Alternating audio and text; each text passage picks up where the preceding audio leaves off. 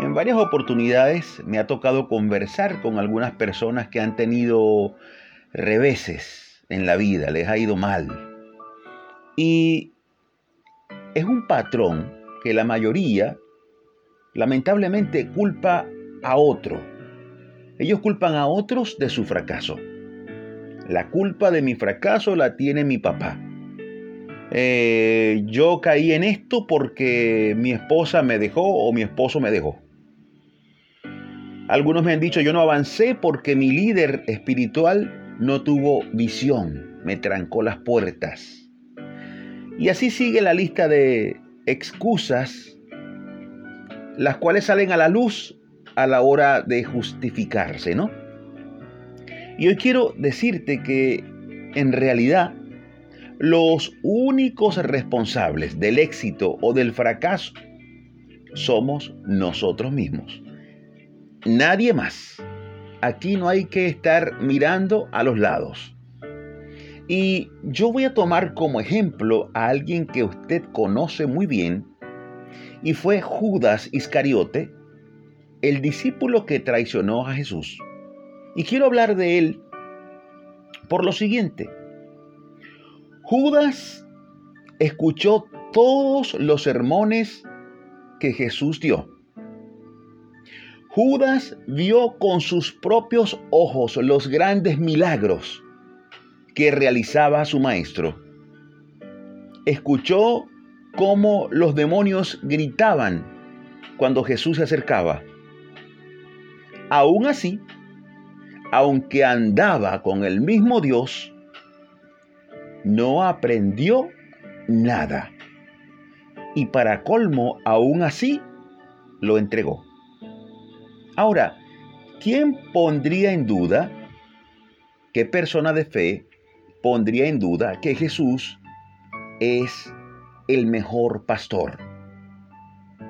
Entonces podemos concluir que Judas tuvo el mejor pastor y no se dejó pastorear. ¿Quién podría negar que Jesús es el mejor líder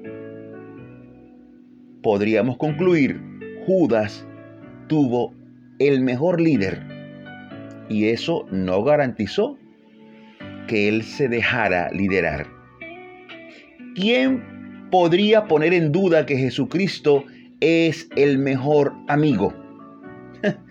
Judas tuvo el mejor amigo, tuvo el mejor maestro, escuchó las más grandes enseñanzas, caminó con el más sabio. Pero aún así, Judas fracasó. ¿Acaso fue culpa de Jesús?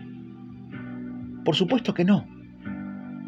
El asunto es que no vamos a tener éxito si no tenemos convicción. Judas se acercó a Jesús, pero nunca tuvo convicción y eso lo llevó al fracaso. Amigo y amiga, hoy te llamo a ser un hombre y una mujer de convicción. La convicción te llevará a la fe sincera. Te llevará a ser un mejor hijo, una mejor, una mejor hija. Mejores padres, mejores esposos, tenemos que decidir cambiar desde adentro y tener convicción. No culpes al maestro, a tus padres o a tu guía espiritual. Solo debes tener convicción. Debes actuar con fe. Acercarte más para oír, pero con el corazón. Acercarte para ser fiel. Y en cuanto a la fe, que es en Cristo Jesús, Hoy te invito no solo a caminar con Él. Judas caminó con Jesús, pero Judas no se llenó del amor y nunca hizo suya la verdad de Cristo. Hoy te invito, haz tuya la verdad de Jesús. Haz tuya la fe. No culpes ya a nadie. Solo vamos a levantarnos y decidamos seguir a Jesús con toda nuestra fe creer en Él de verdad con convicción. Decidamos no traicionarle más. Él es fiel, Él es justo y Él perdonará nuestros pecados y nos librará del mal. Te invito a orar. Repite por favor después de mí estas palabras. Señor Jesucristo, vengo ante ti a pedirte perdón. Reconozco que soy culpable. Reconozco que te he fallado. Hoy me arrepiento y deseo serte fiel. Deseo honrarte y ser esa persona que tú diseñaste desde siempre. Te recibo como mi Señor y como el Salvador de mi vida. Amén y amén.